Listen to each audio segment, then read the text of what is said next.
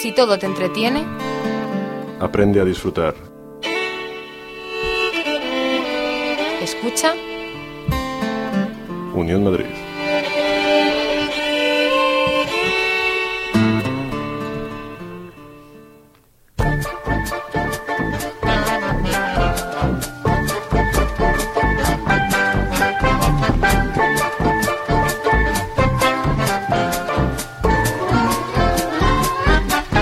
Treinta y cinco milímetros.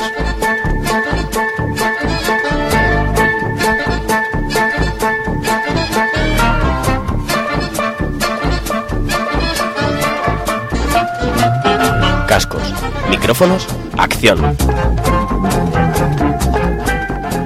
Buenas tardes, chicos y chicas, mujeres y hombres, animales de compañía y peces de colores, y bienvenidos al programa de cine de Unión Madrid 35 milímetros. A mi vera tengo a mi compañera y amiga, diosa y divina, Laura Fernández. Buenas tardes. Siempre a la brita tuya, Sara. ¿Qué tal? Buenas tardes. Bueno, lo primero de todo, perdona el retraso. Eh, hoy el metro ha querido cambiar de dirección y ha Las ciertos- líneas se han saturado y... y ha habido ciertos problemas. Pero bueno, ya estamos aquí, como cada viernes, de 5 a 6 de la tarde, recordar. Y nada, pues hoy traemos un poquito de lo de siempre. Ya sabéis que la semana que viene empezaremos con el especial de Navidad. Y grandes sorpresas os esperan, eso por supuesto, pero No podemos desvelar nada. Bueno, eh, adelantaros que estaremos en el Facebook mientras hacemos el programa 35 milímetros Unión Madrid, con escrito con letra, también Y- en el Twitter. Y una novedad esta semana es que mi, mi compañera querida llamada Sara ha subido unos juegos al Facebook. La novedad, pues mira, es que la solución no la sabemos ni nosotras. Sí, eh, eran, eran unas respuestas amplias. Eh, o Sí. sea, eran más subjetivos Son que otras subjetivas, veces. ahí os dejamos libre elección, así Claro. que sobre todo es para que participéis. O sea, Sí, toda como respuesta, Toda respuesta es correcta, por supuesto que sí. Dar una cálida bienvenida a Beatriz Palacios a los mandos de, de, lo- de la técnica o este viernes. Como todos. Y como todos, pero Bueno. esta la semana pasada no pude venir, así que bienvenida otra vez. Bueno, pues nada, pues Te echamos de menos. Sí, por supuesto. Y nada, pues hoy os traemos un poquito, si habéis seguido nuestro programa, pues habéis sabido que hemos tocado todos los palos. De todo, un De poco de todo, un tortura, un, poquito de poco drama, un de de, la- Reservoir, Tarantino. Sí, de tragedia, comedia. No, comedia no. Ah, y bueno, pero eso podemos solucionar eso, Laura, ¿no? Hombre, yo creo que está la orden del día y tenemos la solución. Ya. A ver, una comedia así que se te ocurra faute pronto. Así que digas, oh, qué sol, qué sun, Mm, qué shine. Sunshine. Sunshine. Pequeña, grande. Eh, pequeña. Pequeña. Little Miss Sunshine. Eh, Eh, esa misma. Vale, pues Por eso. ejemplo. Hoy vamos a hablar de Pequeña Miss Sunshine. Sí, hoy un poquito de relajación y bueno, pues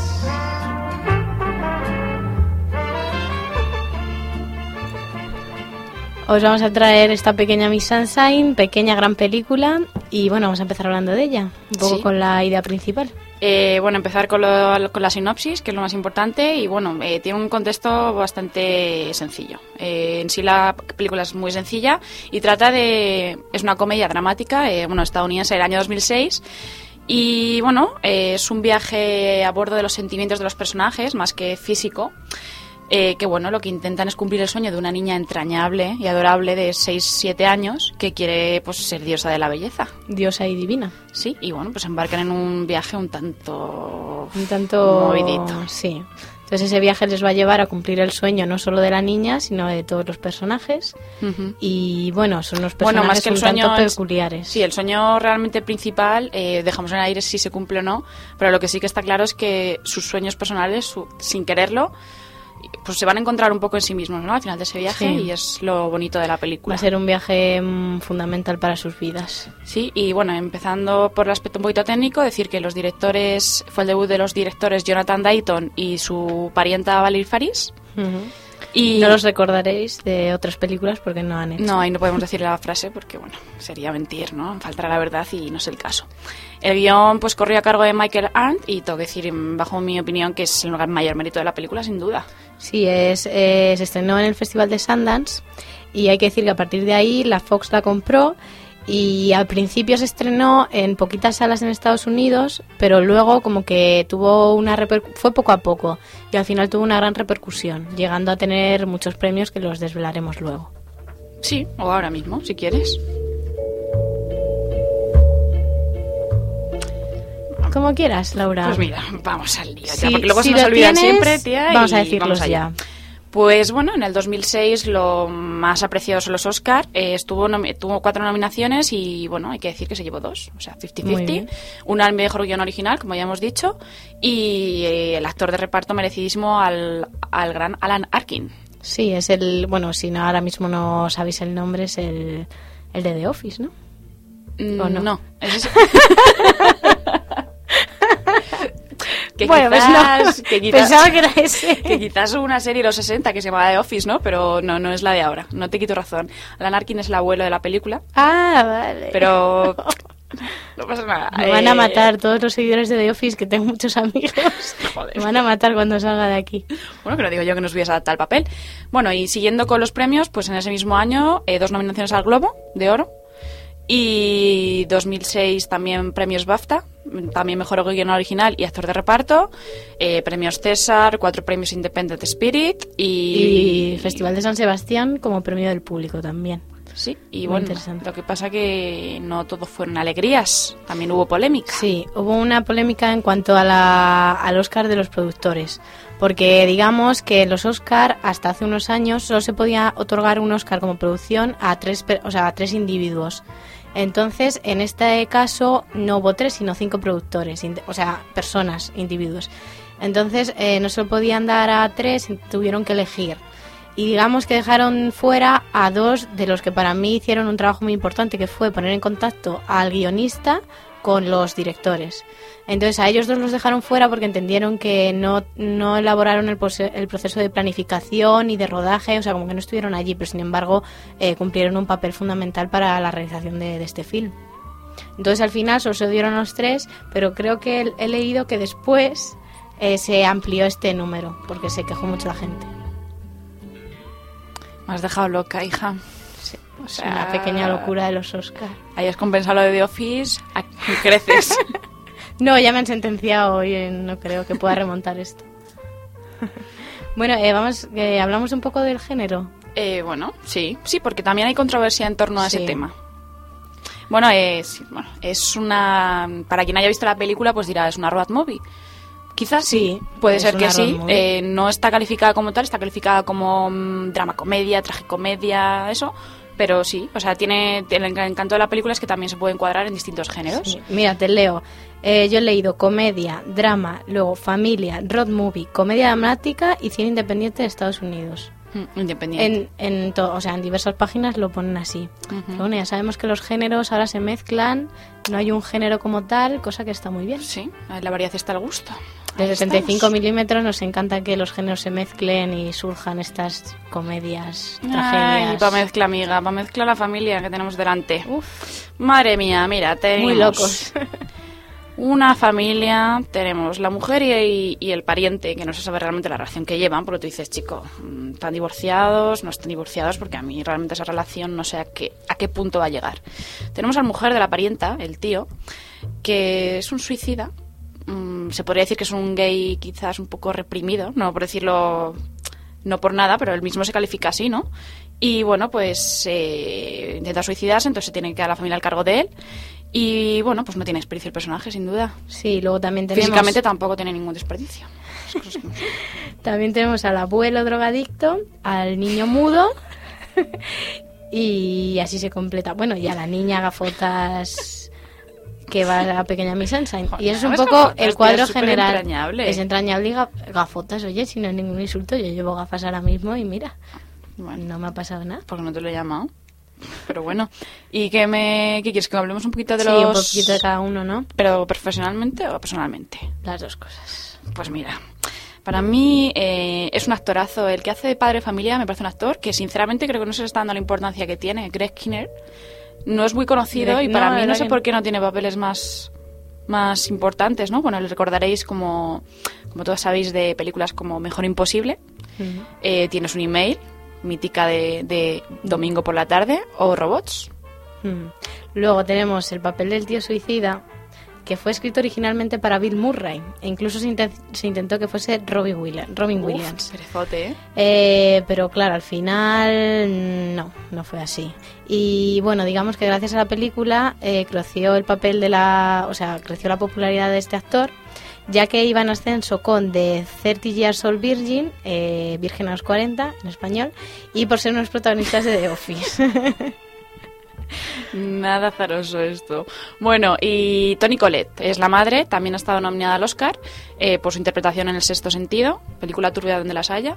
Y bueno, ganó el Globo de Oro en 2010 por mejor actriz de- una serie, eso sí, ¿eh? Eh, la mítica serie de Steven Spielberg, United States of Tara. Y bueno, se llevó mazo premios. Sí. BAFTA, Emmys. Y bueno, la recordaremos también de la película de las horas. ah, sí. No, Sí, pues yo no me acuerdo de ella. pues yo sí. ¿Sí? ¿Dónde? Ahora mismo no sabría decirte en qué fragmento, ¿no? Porque no, No sé, son yo es que horas. de las horas me recuerda a Nicole Kidman y su nariz. Ah, es inolvidable. bueno, claro. Bueno, luego tenemos a Paul Dano, que es, eh, fue secundario en Broadway durante muchos años y recono- eh, reconocido gracias al drama Lie, con la que se llevó el premio a mejor interpretación de un debutante. Luego también tenemos Pozos de Ambición, etcétera. Y ya pues el pseudo protagonista de The Office, Alan Arkin, que es un prestigioso eh, actor, eh, literato y músico. Ahí es nada. Debutó con el film eh, Que vienen los rusos, nada más y nada menos que en 1966. O sea que años a su espalda tiene. Y otras cosillas, pero bueno. Y logró otra nominación en 1968 gracias al Corazón es un cazador solitario. Qué bonito nombre, por Dios. Y gracias a esta película lo ganó. Qué cosas tiene la vida, ¿no?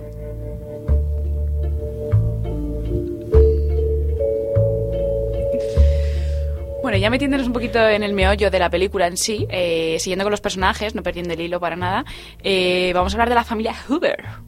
Bueno, a ver, es una familia un poco desestructurada, ¿no?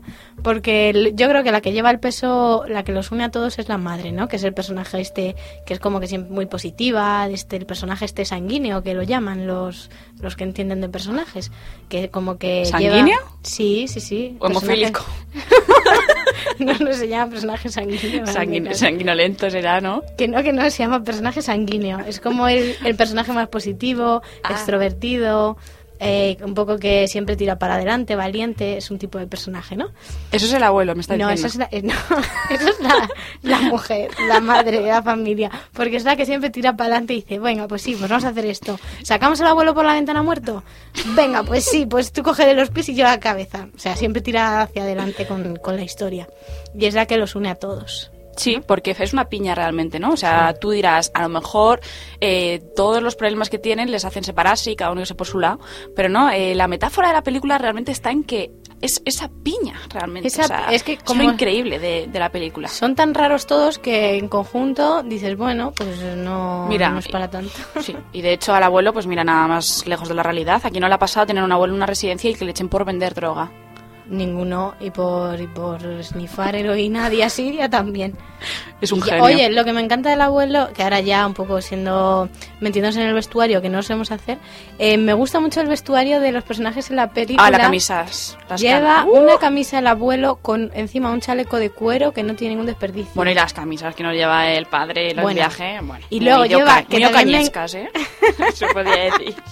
También me encanta el padre porque lleva unos pantalones cortos, unas deportivas y lleva el móvil anudado al eh, cinturón. Que eso son cosas muy de dominguero.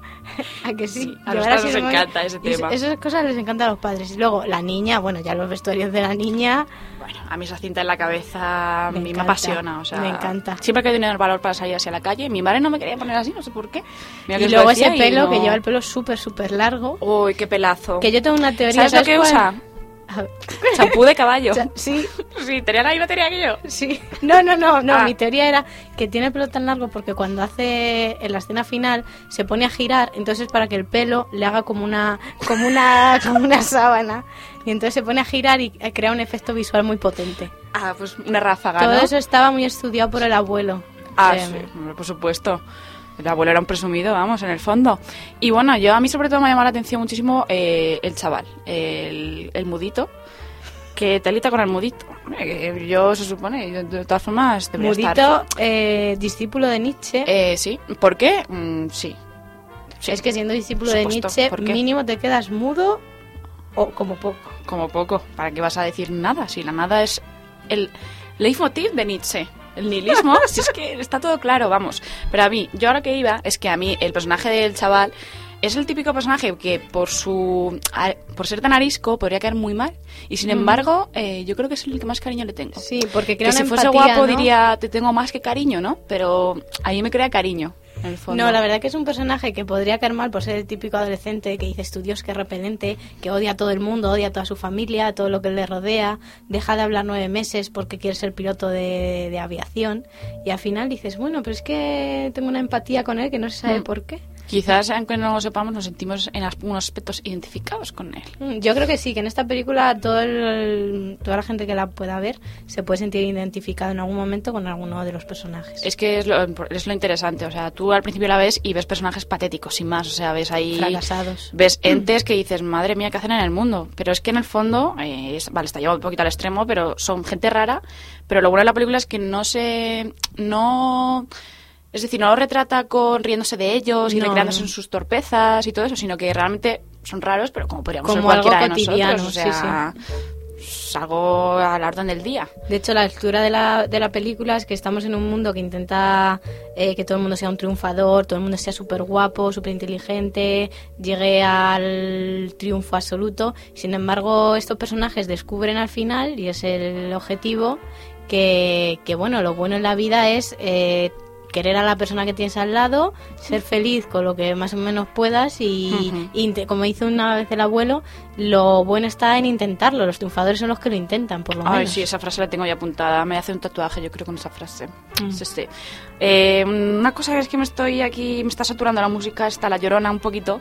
La es que es verdad. Y es que yo creo que de fondo, hablaremos. sí, un poco. Entonces, pues vamos a dar un Vamos poquito de brillito al asunto, ¿no? Y vamos a poner una mítica de la película.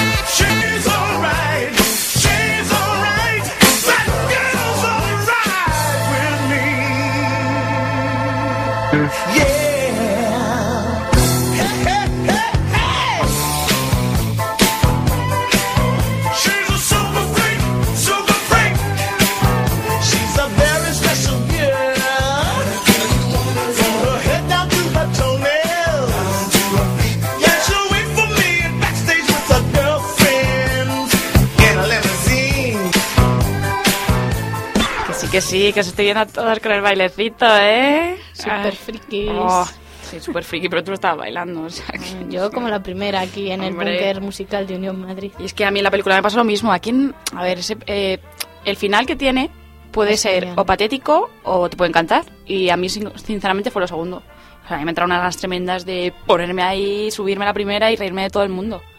Bueno, una Porque- cosa que, que también hay que comentar es que se basan en, en la horterada, suma horterada, que a mí me parece, me- no creo que me- haya cosa más triste en el mundo que los concursos de niñas de 7 años que se pintan como monas, porque es que es una cosa increíble, pelucas. De hecho, la película sale, bueno, luego ha dicho la gente que es exagerado. Salen eh, pintando, bronceándolas con sprays, ¿Tú te depilándoles las piernas. No te creas que es exagerado, ¿eh? Eso es lo que han dicho algunas asociaciones de estas, de estas, de estos certámenes de belleza infantil. Pero la verdad es que es escalofriante y a mí me parece algo tan hortera y tan horroroso, de verdad, que yo es que si eh, me da fuese- miedo, de verdad. Si solo fuese hortera, hija. Si es que, a ver, ¿qué puedes esperar? Es una familia albu- alburquerque. Pues para ellos el sueño es pues convertirse así es lo y realmente captan a gente así de pueblillos así que no tienen mundo para decir mira te voy a convertir te voy a hacer de oro gracias a tu hija entonces pues Sí. ellos pues sí Y la familia va allí eh, súper contenta. Cuál ignorantes, A que mía. su hija cante un yolerolero jiju, como hay una que canta. Y están felices de la vida por eso. A mí la verdad que me parece horroroso. Y me encanta que esta película se ría de todos esos certámenes porque me parece genial. Sí, es que la película esconde muchas reflexiones. Por lo banal que pueda parecer, son reflexiones, aparte de eso, eh, sobre la belleza infantil y todo eso, eh, sobre la homosexualidad, Sí. claramente. Eh, también podemos ver la competitividad que hay impulsiva en la sociedad hoy en día, con el retratado muy bien por el padre, que se cree un triunfador con sus nueve pasos para no ser un Para fracasado, cuando él no, no quiere aceptar que es el más fracasado de todos. Pero bueno, yo creo que termina por Luego lo aceptarlo. acepta, sí. con ese baile se acepta. retrata el mismo. Es que luego al final con el baile de todos juntos es como que todos aceptan sus limitaciones y dicen, sí, mira cómo somos, pero no como vosotros que os creéis que vais a triunfar con una niña de 7 años que hace malabarismos cutres, pero mira, nosotros sabemos que no y nos lo pasamos bien y hacemos un striptease mm, todos juntos. Un final quizás un poco para, para mi gusto, quizás un poquito atropellado, pero bueno, yo creo que fueron problemas del montaje. A Sí, mejor, eso es lo que dicen. Pero bueno, es lo único que puedo achacar. También O sea, es que, eh, fue una producción que tuvo muy poco dinero. De hecho, le iban a rodar, el trayecto no Es- iba a ser de California a Nuevo México, ¿no? No, de Albuquerque a, California, sino que iban... ¿De Arizona a ir- o Sí, sí, no? iban a ir por otro sitio. Lo que pasa que no que no el presupuesto no, no les llegaba. Cinco años tardan en rodarla, nada más y nada menos, madre mía. Bueno, si llegan a hacer el árbol de la vida, joder. Hay que comentar otro personaje fundamental que no hemos dicho, que es la furgoneta Volkswagen, Ah. que no tiene desperdicio alguno. Es increíble, a mí ese color. Y yo creo que para el próximo festival que Sí. vayamos deberíamos. De hecho, yo creo que es como una metáfora porque nunca les arranca.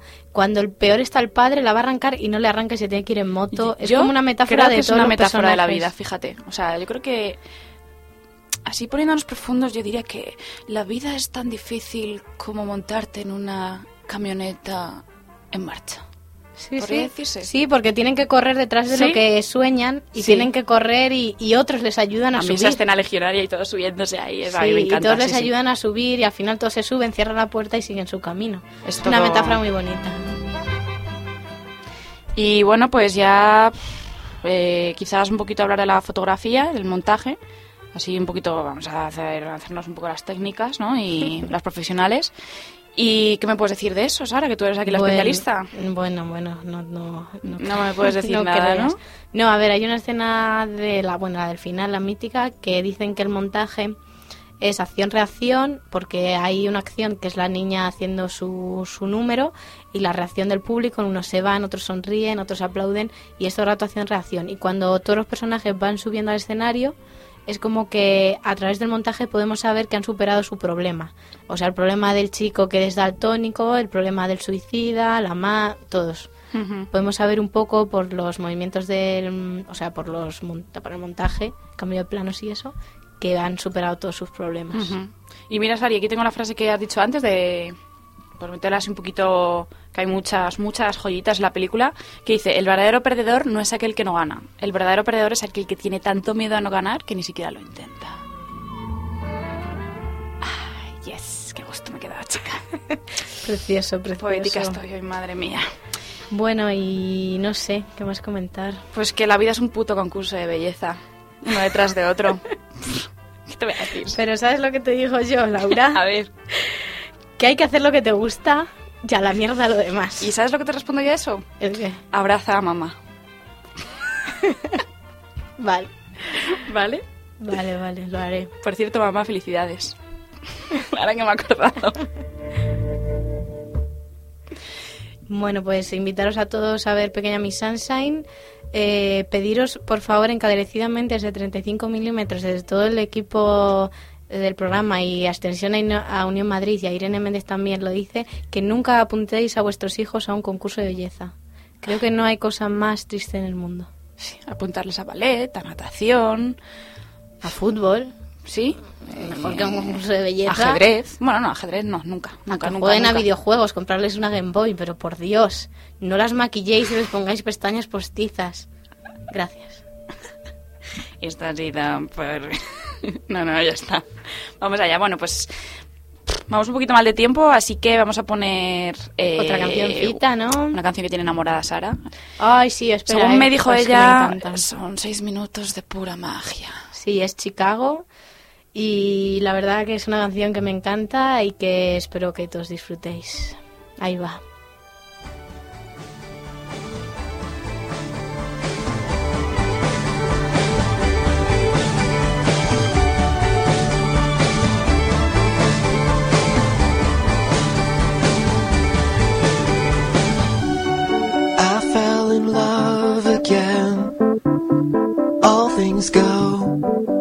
Things go.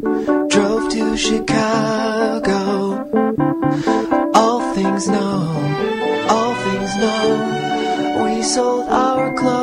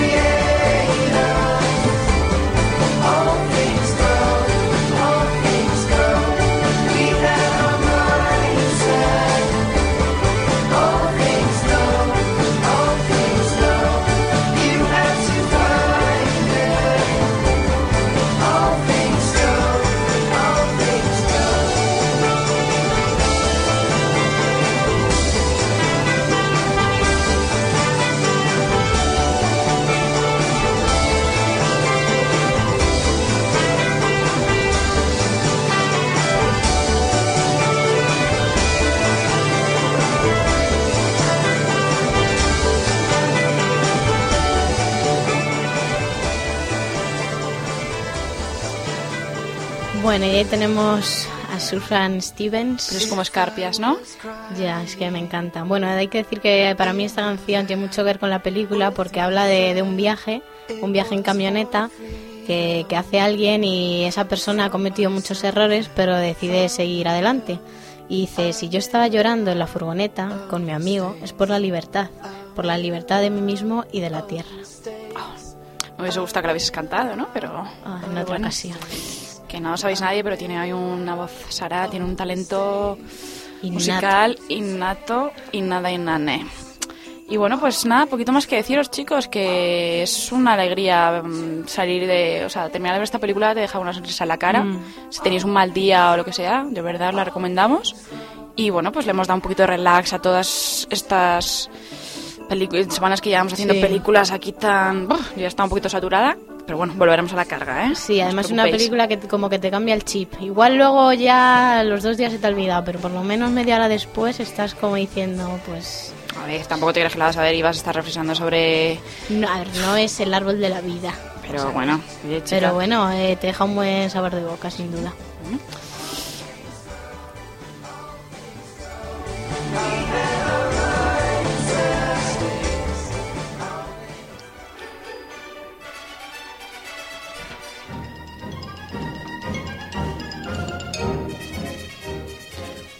bueno, bueno, pues ya damos un giro radical y nos vamos con la chicha.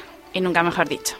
Porque chicha es lo que parece traernos Lars von Trier en su próximo proyecto. Miedo me da este hombre. Ya no sabemos con qué puede sorprendernos, pero con esa pequeña pista ya sé por dónde van los tiros. Ay, chiqui, las catas al vuelo, ¿eh? Madre mía. Sí, sí, tenemos que anunciar que aquí el majete ya tiene su, en su poder a su ninfómana particular. La elección sorprendente y no al mismo tiempo es que parece que Charlotte Gainsbourg no quiere bajarse del tren de la melancolía. Escamar, escama. O sea, no podemos olvidar que sus actrices son un visto y no visto.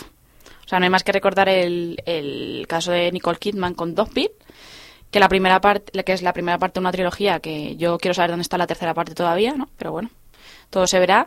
Y cuando se supone que se iba a rodar Manderley, Manderley, perdón, pues Manderley no era la mansión de No, Rebeca. es Manderley. Madre mía. Pues nada, que aquí la Nicole se desentendió y vamos, voló. Caso parecido le pasó a la cantante Bjorn, eh, que tras Bjorn, Bjorn, eh, que tras protagonizar Bailando en la oscuridad, ese musical de Von Trier, eh, prejuró en no volver a filmar con él. Ay, si es que tampoco pan para tanto chorizo. Madre mía. Y que lo, y que lo digas, ¿no? Ya, bueno, el caso es que será su tercera colaboración tras Anticristo y nuestra admirada melancolía. Esto huele a... A, musa, que- a sí. musa, huele a musa. Bueno, a ver, ahora viene lo controvertido de todo, porque para esto que, parece que esto no lo estamos tomando a risa, pero no. Es que la elección está siendo discutida por mucha gente que no está convencida de que esta mujer sea la idónea para dicho papel. Es que es una actriz de esas de extremos, o la detestas o la admiras. A ver, eh, es un papel un poco complicado. O sea, desempeñar un papel así, ya es- a ver, no nos vamos a llevar a mentiras. O sea, todos sabemos de qué va a ir. Si no habéis visto la mítica versión, o sea, la mítica película original, eh, sabemos Pues de qué de va a de A ver. Pues optar quizás por una, pers- una persona con una apariencia un tanto calificada, no por mí, ¿eh? por algunos como incluso andrógina, para mí es un poco... A mí su cara resulta un poco inexpresiva. Se comenta también, Laura, que cabe la posibilidad de que la novia de Spider-Man podría ser la perfecta protagonista. Pero parece que ha decidido seguir los casos de Nicole.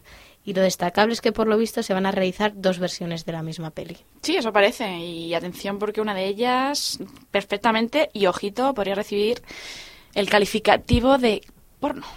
Sin y más. me dirás que me sorprende, porque mucha gente podría pensar que la, que la otra es una versión nazi, ¿no? Pero nada más lejos de la realidad, amigos. A pesar de calificarse como un director independiente, todos caen y no les queda otra que hacer una más suave, más comercial, digamos, para que no sea carne de censura. Sí, lo que, pero es que, Sara, o sea, te puede sorprender quizás, ¿no? Y puedes decir, porno, Lars von Trier, mm, ¿por qué? ¿Qué necesidad tiene? Pues mira, yo creo que es una vuelta quizás a su juventud, a los años 90, mismamente, porque se dice que ya hizo sus pinitos pornos con dos películas, no como actor, bueno, que yo sepa. Pero ojito, ¿eh? no os pongáis aquí a buscarla como loquillos, porque presuntamente las firmó bajo un seudónimo. Así que, las manos quietas. Y dirás que a qué viene ahora esta explotación de la sexualidad de la mujer en todo su esplendor. Pero como ya sabemos que no hay nada azaroso, va a ser la guinda a la trilogía iniciada por Anticristo y Melancolía. Pues oye, a ver si es verdad, ¿no? Porque, bueno, yo ya te he dicho que todavía estoy esperando la tercera parte de Dogville y en la que, por cierto, sí que probó otra vez hacerlo de las dos versiones y le salió bien la jugada, así que... Desde aquí os tendremos informados del desenlace. Yes.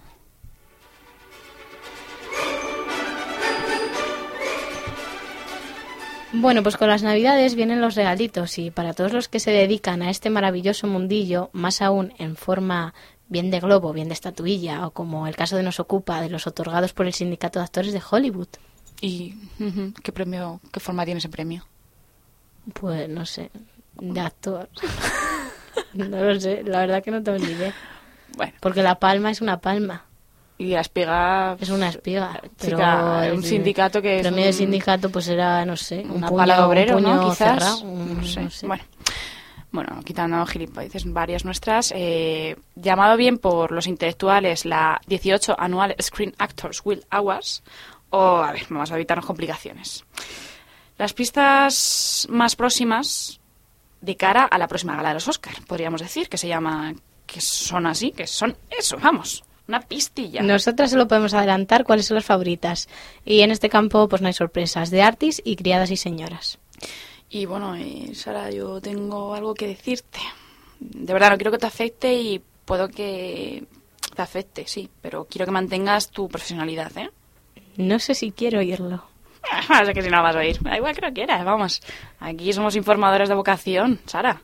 Esto es así y hay que adecuarse. Y debo decirte que tu estimado, admirado, bueno, apreciado, bueno, amado, que, que narices, Fassbender, ¿sabes de quién Ah, estaba hablando? sí.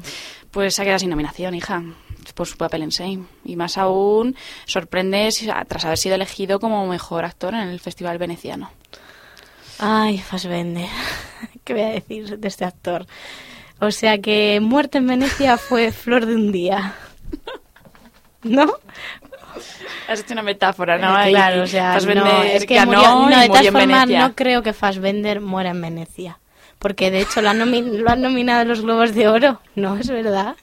No, no, no creo. Y de hecho creo que le queda mucho... Bueno, y te los Oscar, chica. No, y Ah. creo que le queda mucho camino, independientemente que esté enamorada de él o no. Creo que le queda mucho camino. Bueno, bueno, y para contraponer un poquito, estamos emocionadas, nos embarga la emoción, no sé si lo notáis en nuestro tono de voz, porque, bueno, han sido nominadas eh, The Artist eh, al mejor reparto y Criadas y Señoras y también Los Descendientes por partida doble. Si tenemos que ser profesionales, tendremos que apoyar eh, esas películas, ¿no? Sobre todo la de Los Descendientes, pero si no Y si nos dejamos llevar por nuestras emociones, un tanto freaks, yeah. Será la boda de mi mejor amiga. es que ha sido nominada, o sea... Sí, porque es que era buena y nadie nos creía.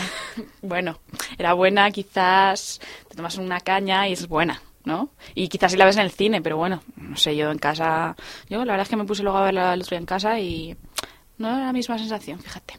Pero bueno, glamour, lo que es glamour no va a faltar. Tenemos a George Clooney, a Brad Pitt, Glenn Close e incluso Leonardo DiCaprio. Nick Noll, Christopher Plummer, creo que me apoyas si damos nuestro voto a este actor por su genial interpretación en Beginners, ¿o no? Claro ¿O que no? sí, pero ¿quién somos nosotras ahora aquí? Nosotras somos las jefas del Porque yo no sé, es que, que, que no se nos tome ¿dónde tan a la está ligera. Juanma? Como nominado a Mejor Guionista por su corto de jersey. ¿Dónde está? De todas formas, no nos despistemos, que puede ser que corra mejor suerte que a los Globos de Oro, ¿o a no? ver, que no me cambies de tema. A ver, yo de verdad, y es que estoy muy indignada. O sea, yo quiero protestar enormemente porque ayer Juanma, el pobre, no tuvo ningún oyente en, en su programa durante Una un cosa rato. es- Y queremos hacer nuestro apoyo aquí a, a- a nuestro compañero. Eh, no ha querido salir de casa hoy. Mm, No me ha cogido el teléfono y no sé. Quizás desde aquí, si le mandamos un saludo, pues pueda animarse. Juanma, de verdad. Haremos colaboraciones con Flashback Sí, sí. próximamente.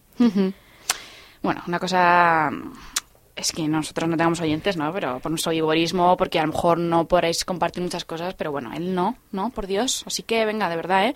Todos los que nos escucháis a nosotras.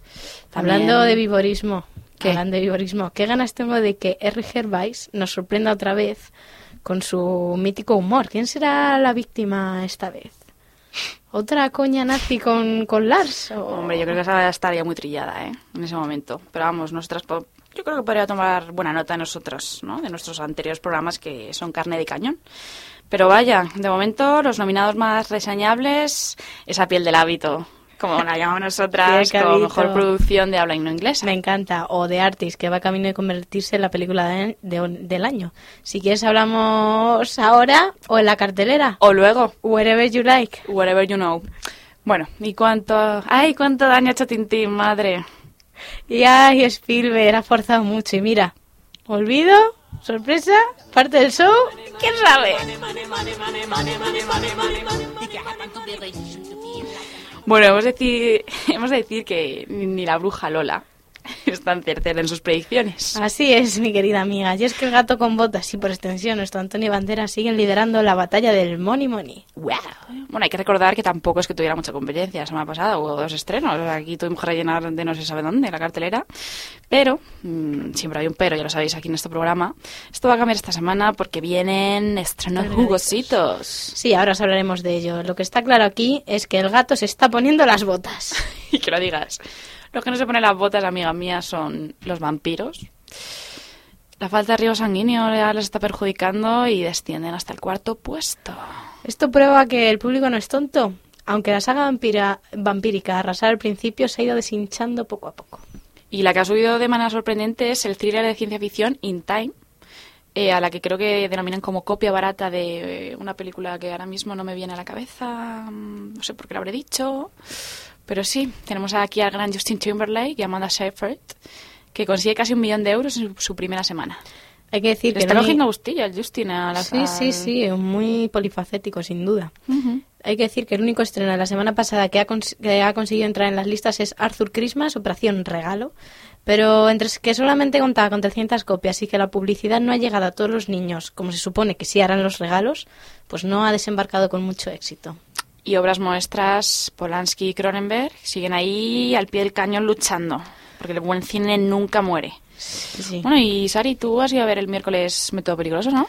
La vi, la vi. ¿Y qué tal? Al final, Pues, porque, bueno, a mí me, a ver, eh, a mí me gustó bastante, sobre todo por los actores.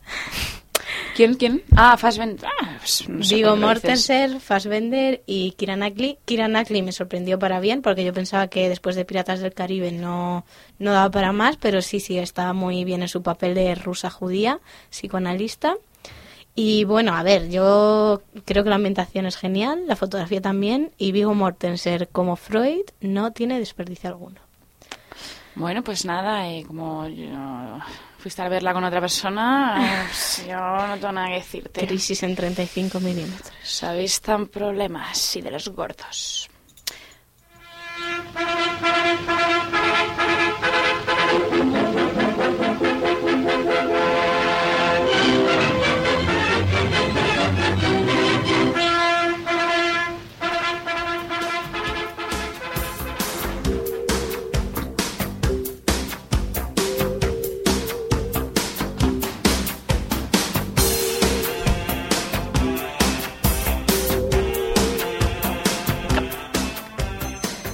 Bueno, y hoy recuperamos una sección que teníamos olvidada. No nos olvidad que nos Y hemos llenado, chica. En 35 milímetros no nos gusta dejar de lado ninguna sección. No, señora, no somos de sesgar. Nada, pero es que esta alerta rosa es especially. Y digo especial en cuanto a sus protagonistas. Bueno, eh, tranquilos, chicos y chicos, que no son otra vez los divorcios de Demi Moore y Aston Catcher. Lo habéis notado po- por el principio. Sí, de hecho, tengo que deciros que son tan, tan antiguos que están muertos. Sí, están muertos, ¿no? Bueno, pero, pero y- bueno, eh, hemos querido hacer un canto al pasado, a Una los recuerdos. Y vamos a decir quién son, ¿no? Son, Sí, son- Luis Buñuel Y y, Rosita Rosita, Díaz Díaz Jimeno. Jimeno. Así a primeras diréis, no sé qué de interesante. Pues muy, mucha chicha hay aquí, señores. Bueno, de ahí la sintonía del nodo. ¿Qué Hmm. creíais? ¿Que con el cambio de gobierno nosotros ya estábamos adecuando, adecuando nuestra... Sara, no fuerces, que te recuerdo que estamos en tela de juicio. Yo más hoy por mis muelas, pero, pero estamos en tela de juicio. Pero vamos, que nada más lejos de la realidad, chica, ¿eh? Bueno, a ver, todo viene de una noticia que os contábamos hace unas dos semanas. Tiene que ver con ese vídeo de 8 minutos de Buñuel and Company en New York City. Sí, ese vídeo casero del genio, del genio surrealista, que, bueno, solo, a ver, tú solo le ves jugar con ardillas y hacer carantoñas a sus hijas, pero ahí el fondo, en el fondo tenemos un triángulo ahí rico entre, vamos, es que bueno, yo creo que no lo supera ni Pete, Jolie Aniston, ese trío mítico, trío Calavera. Bueno, en esa segunda parte vemos a Buñuel con Juan Negrín y la actriz Rosita Díaz Jimeno. Juegan al ping-pong, al balón, a las damas chinas, todos muy amigos. Este dato es como el del otro día de la casa, Sí. súper importante. Súper intrascendente. No, no, trascendente, por supuesto. Ah, vamos, todos muy amigos, ¿no? O sea, sí, mítica hipocresía, ¿no? De, de aquellas épocas. Hay que recordar que Rosita, eh, para las generaciones jóvenes que no sabrán a lo mejor quién es, fue una gran actriz de los años 30 que bueno, en esos años decidió probar suerte en Hollywood, me recuerda a alguien de cuyo nombre no quiero acordarme, para participar en las versiones americanas de las películas españolas. Sí, en su filmografía tenemos obras como Angélica o El honor de una brigadier, Rosa en Francia, etcétera. La cosa es que Rosita estaba casada con el hijo del presidente de la República, Juan Negrín. Rosita era guapísima, era muy lista y Negrín estaba muy enamorado de ella. O eso comentaba Juan Luis. Ocurría, sin embargo, El que- hijo de Buñuel. Exactamente. Ocurría que al parecer su padre también. Y es que ahí viene lo bueno, Laura. Y estas sospechas del enamoramiento de Buñuel nos las dan los diarios de Max Auf. Menuda chicha que tiene, Sí, ¿eh? sí, Madre esto lo tiene Esto era carne de sálvame, pero vamos. Bueno, eh, Max Auf. Max Auf, famoso entre los famosos, ¿no? De, de los desconocidos. No, no, a ver, mira, recordemos que Max Auf es un escritor hispanoamericano. O Sí, sea, o es sea, bastante... sí, es Y podríamos decir que, haciendo una metáfora a la, a la actualidad, su epistolario sería lo que hoy son los mensajes de Twitter, ¿no? Porque de ahí nacen las sospechas. Sí, sí, sí. Bueno, Buñuel había conocido a Rosita en Los Ángeles en 1934, doblando películas para la Paramount. Trabajó en teatro y televisión y formó parte del consejo asesor del Departamento de Lengua y Literatura de Princeton. La cosa es que era muy amiga de Buñuel, tanto que acabó siendo madrina de Rafael, su primer hijo. ¿Cantante? No, Ah. no, no. Bueno, no creo, no, no. No, no, no sé. No, no, no. Ah, vale. Te he hecho dudar, ¿eh? Escándalo. Esto es un escándalo. Esto sí que es un escándalo, madre. Bueno, algo que su madre no vio mal en sus memorias, porque según ella citaba, era guapa, con personalidad, y a Luis le encantaba. Desde antes eran amigos de Luis, pero yo los conocí en Nueva York. Tenían bastantes joyas y nos hicimos íntimos. Incluso, incluso llegaron a pensar en abrir juntos un bar. Pasado el tiempo, la intimidad casi torna a otro cariz, tal como Buñuel confesó a Auf en una carta. En Nueva York, Jen vivía bastante lejos, quiero decir, vivíamos bastante lejos y se ocupa de los niños. Teníamos poco dinero, yo trabajaba en el museo y me enamoré de R. Y sin embargo, y nuestro gozo en un pozo, porque luego agregó, Hoy me alegro de que no pasara nada. Para mí la mujer de un amigo es sagrada. Aunque hay más detalles añadidos por Massaus en sus diarios. Todo lo que hacemos por imitar, ¿eh? Sí, sí. Hay que decir que lo que me encanta realmente de este tema es que siempre con iniciales y refiriéndose a Rosita como R y a Negrín como J. O sea, tengo que, que, que es que me encanta eso de las letras, es tan romántico. Es que es tan clandestino, de verdad. Sí, sí. Eh, a mí este romanticismo vintage me encanta. Y bueno, nos encanta a las chicas del celuloide, ¿no? Pero yo, no es por ser aguafiestas, pero no hubo ni un beso. Amiga, pues mira, según Max Auf, eh, que nos da la respuesta, cuenta que años después todavía la recordaba. De hecho, cito textualmente, hablábamos largo rato de R y D. Nada nuevo, algunas precisiones inútiles, pero grandiosas. J en el andén del metro, del Long Island, y él con R apretujados en el vagón, Apretujados es la besándose con afán por primera vez. O sea, que hubo un beso, hubo un beso en el tren de Long Island Oh. a New York. Sony, vamos, ni el mejor guionista. Y todo eso lo relata Max Aus en sus cartas. Gran director, gran pérdida. ¿Está- ¿Estará vivo todavía? No creo. No, pues No no, sé. ya, le ya cogería yo por banda. Bueno, y así acaba la historia. Los Negrín se quedaron en Nueva York, mientras que los Buñuel se, mu- se mudaron, porque claro, la precaza de brujas andaba ahí. Y nada propicio para el integrante del surrealismo. Una bella historia, ¿no? Pero bueno, ya te diré que Buñuel es carne alerta rosa por más de un motivo, ¿eh? Dentro de un tiempo indagaremos en su relación, no queremos darle todos los detalles ahora, pero nada, nada azaroso ni nane con otro gran genio como es Dalí. Ah, rinocerontes. Ay.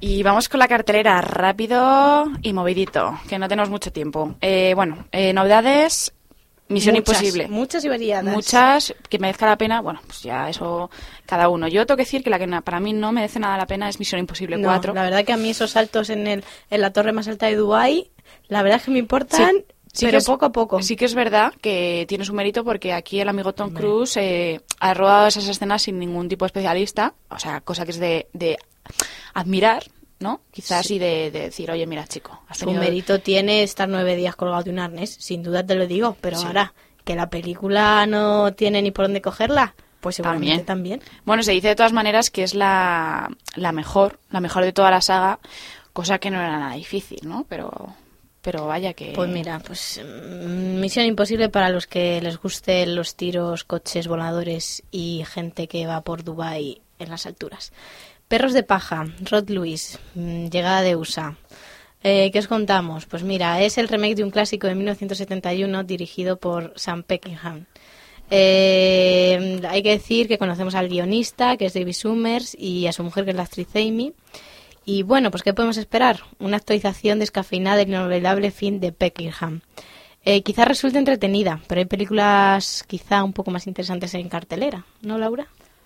Eh, sí, sí, ¿por qué no? Yo te, puedo decir, por ejemplo, Mactaff. ¿Qué te parece? Mm, bien. Sí, un poquito Sí, sí, me de España, encanta, sí. un poquito de casa.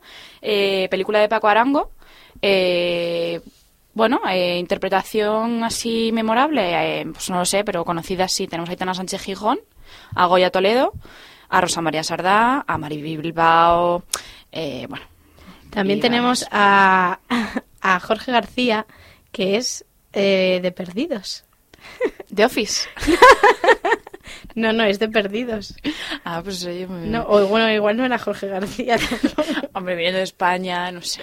No, no, pero es verdad, sale el, el gordito, el de Perdidos, el que tenía muchos números en la cabeza. Ah, vale, vale, Sale, vale. Y entonces cuando ves la foto de Goya Toledo Aitana y ves a él y también al actor argentino, entonces ya dices, Dios, qué mezcla. Mm, yes, una mezcla curiosa. Choque de culturas.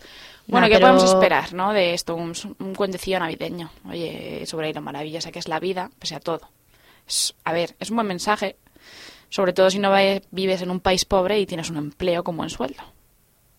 Bueno, pues ahí Tampoco lo pinta muy bien, ¿eh? Ahí lo dejamos. Si queréis ver una película española y navideña, pues id a ver esta. Luego tenemos el musical de Balami, eh, Balami América. El título original es Balami América, de dirección Gabor eh, Gerendi. Viene de Hungría. Y bueno, es una película romántica con muchos actores que realmente no voy a decir los nombres porque quizás no, no son muy conocidos. Y bueno, es la historia de tres hermanos que quieren triunfar en Hollywood. Y luego, eh, the most important thing in life is not being de- dead. Lo más importante de la vida de la vida es no haber muerto. Película española y suiza del año pasado. Veremos a ver qué tal qué tal se da. O sea, yo creo que parece interesante. cuando He visto el tráiler y quizás es lo mejor y lo ideal para aquellos que buscan huir un poquito de los topicazos navideños y intentar encontrar algo no tan comercial. Sí, está bien siempre ver cine europeo y no de los míticos países, sino que Hungría se está poniendo potente. Bueno, Alvin y las ardillas, ¿qué Topicazo decir? canto. ¿Qué decir de Alvin y las ardillas? Mejor pasamos a otra. ¿Cómo es? Estamos De- aquí pasando hojas. Sí, es que de, realmente de Alvin y las ardillas, pingüinos en 3D y estas cosas, gato con botas, no ganamos para animales. la- la- la- Vamos a hacer una, el arca de Noé, vamos a hacer aquí. Madre mía. Bueno, vamos ya con la, con la Sí, que se te interesante de vea la ganas semana, que porque ya es que a mí hablar de Alvin y las ardillas como que no. De Artis. ¿Qué me dices? Mm, es que parece que si quieres ser un buen director también eh, tienes que tener una película en blanco y negro, ¿no? Bueno, puedes decir que sí, ¿no? Y yo sé que Michael... Aja- Joder, que por qué me tocan todos los apellidos a mí así. Hazanavicius se la ha jugado, ¿eh? O sea, se la ha jugado rodándola así porque, has- veis, sí, ha sido la estela de otros cineastas que desafiaron las leyes de la gravedad y del mercado y se han arriesgado por una adaptación tan expressive. Vamos a daros algunos ejemplillos para que lo veáis. Eh, por ejemplo, Soderbergh en 2006 con un buen alemán, influida en muchos aspectos esta peli por Casablanca, otra película en blanco y negro. Y en aspectos técnicos, pues bueno, eh, Usó muchas lentes, ¿no? De sí, esa eh, época. retroproyecciones, sí, sí, sí. Bueno, eh, también... Mucho tecnicismo. Sí, también tenemos a George Clooney con Buenas noches y buena suerte, también en Eh, blanco y negro. De los hermanos Cohen, El hombre que nunca estuvo. Y también tenemos en Spielberg con la lista de Sidler, Oh, que no solo era en blanco y negro, sino que luego aparecía la niña con su abrigo rojo dando el contraste de la matanza y la sangre que había allí, un poco un simbolismo muy bonito. Y nos ¿Qué más dejamos tenemos? muchas, es Sí. que nos dejamos muchísimas, pero También tenemos Lynch Scorsese con Elefante y To- el, elefa- el hombre elefante y Thor salvaje y bueno, mucha gente más. Sí, y bueno, eh, ya sabéis, a mí me, esa película me encanta. Bueno, sí que es verdad que hay dos escenas, una película muda y dos escenas con sonido, creo. Y bueno, la típica película de música muda. Y sorprende por lo poco tópico de la película, eh, que bueno, eh, no hemos contado la sinopsis, pero vamos, es, un, es la decadencia un poco de una estrella de cine que se cruza con quizás un poco su contrapunto en ese momento, que es una estrella emergente, que su carrera es meteórica y se cruzarán sus caminos. Está en el límite del cambio entre el cine mudo y el cine sonoro, mm, por lo cual nos puede recordar un poco a Cantando bajo la lluvia. Pero bueno, es una nueva vuelta de tuerca. Esta Sí, de hecho tiene muchos paralelismos sí. con la película, ¿eh? Nuestra recomendación para la semana y película que se aventura como una de las ganadoras en los premios y una de las mejores del año, ¿no? Sí, con todas las nominaciones al- a los Globos de Oro y, a los estos... ¿a Muy otros? buena.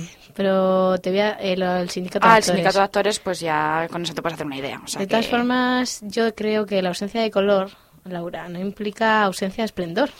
Por lo cual, recomendamos que veáis películas en blanco y negro, especialmente de artista. Ujú. Y para esplendor el tuyo, Sarita. Y Está el espléndida en tu línea, como siempre, ¿no? Qué pelota soy. Y bueno, pues ya nos vamos despidiendo. Recordar ahora hablemos de Madrid. Eh, Un poco para que veáis eh, dónde podéis ir. Recordar que escuchéis flashback, amplificados, ritual urbano, cacahuetes deportivos, etcétera, etcétera. Gran parrilla de Unión Madrid. Sí, y bueno, eh, no nos ha llamado nadie, supongo que bueno que no hemos dado el teléfono, pero bueno, si lo queréis apuntar para la próxima, 91 745 45 30, y qué mejor manera que despedirnos que con un acento andaluz. Pues claro que sí. Laura, oye, Laura, sí. tú que dan bien los acentos, dinos un dicho Andalucía. Bueno, un, un dato antes, vamos a poner ahora la última de las canciones para que os vayáis con un buen sabor de boca, para que Pequeña Miss Sunshine invada vuestra casa con esta melodía y para que paséis un buen fin de semana y una buena semana. Laura, tu dicho. Quien tiene vicio, si no me en la puerta, me quicio. Hasta luego, Besito. chicos, un beso.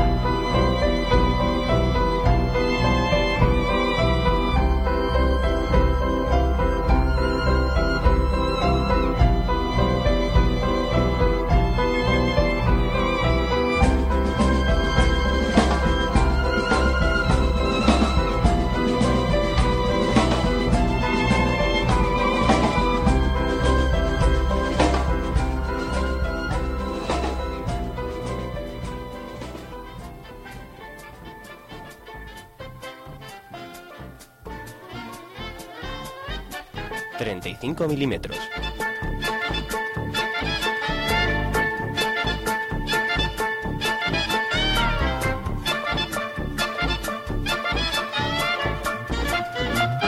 Cascos, micrófonos, acción.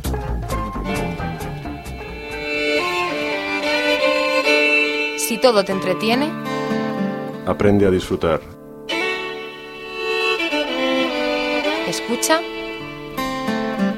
Unión Madrid.